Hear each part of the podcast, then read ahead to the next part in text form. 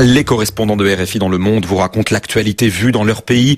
Et bien sûr, cette semaine, les regards sont braqués sur Berlin et les élections qui verront la fin de 16 ans de pouvoir d'Angela Merkel. On commence par l'envoyé spécial permanent de RFI à Washington, Guillaume Nodin. Guillaume, Angela Merkel a connu un certain nombre de locataires de la Maison Blanche. 4, c'est le nombre de présidents américains qu'Angela Merkel aura connu comme chancelière, avec évidemment des relations plus faciles avec certains qu'avec d'autres. Le premier, c'était George W. Bush, qui était très content de l'avoir arrivé parce que cela s'était mal passé avec son prédécesseur Gerhard Schröder sur l'intervention américaine en Irak. Le président et la chancelière avaient même fini par s'inviter l'un chez l'autre. Angela Merkel appréciait aussi beaucoup Barack Obama, son professionnalisme et son respect. Leur relation n'a même pas été affectée par les révélations sur l'espionnage de la chancelière par les services secrets américains.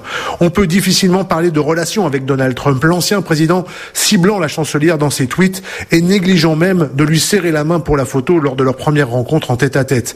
C'est dire le soulagement d'Angela Merkel lors de l'élection de Joe Biden. Elle l'avait connu comme vice-président de Barack Obama et la nostalgie était déjà manifestement là. Nombreuses successions à Washington. En revanche, en Russie, elle aura connu Vladimir Poutine euh, au début et à la fin. Paul Gogo, le président russe, a toujours montré une certaine forme de déférence envers la chancelière. Existait-il une personnalité politique aussi bien placée qu'Angela Merkel pour entretenir le dialogue entre la Russie et l'Europe?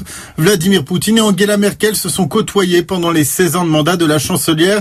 Les parlent couramment russe et allemand, de quoi leur permettre de trouver un langage commun?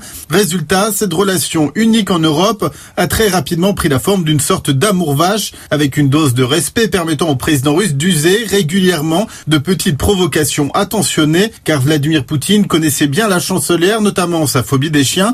Il donnera le ton lors d'une discussion en 2007 en lui lâchant son labrador dans les jambes. À chaque rencontre, la même ambiance, celle d'un duel entre deux personnes qui se respectent. Pas question de ce genre de relation en revanche avec la Grèce.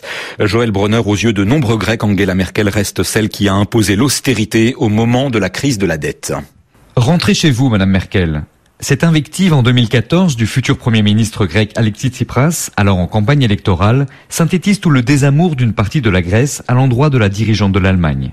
La première puissance économique européenne étant jugée responsable de la crise d'austérité qui a frappé le pays. Lors d'une visite officielle à Athènes en 2012, certains manifestants brandissaient même des portraits de la chancelière la comparant à Hitler, le dirigeant de l'Allemagne nazie. En cause, le sentiment que leur pays a été sacrifié par Berlin pour sauver la zone euro.